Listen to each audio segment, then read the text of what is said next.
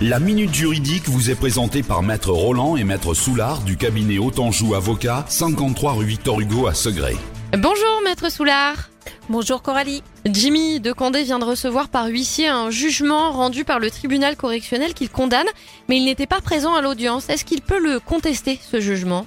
Alors Jimmy, vous pouvez peut-être faire une opposition. Le jugement pénal rendu sans la présence du prévenu s'est appelé un jugement par défaut et l'opposition d'un tel jugement est possible. Si vous faites opposition, le jugement par défaut sera considéré comme non avenu.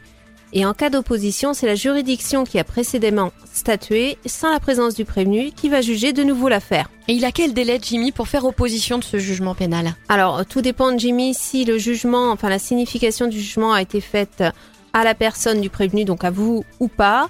Euh, généralement, vous avez un délai de 10 jours si le prévenu réside en France métropolitaine et un mois s'il réside hors du territoire national.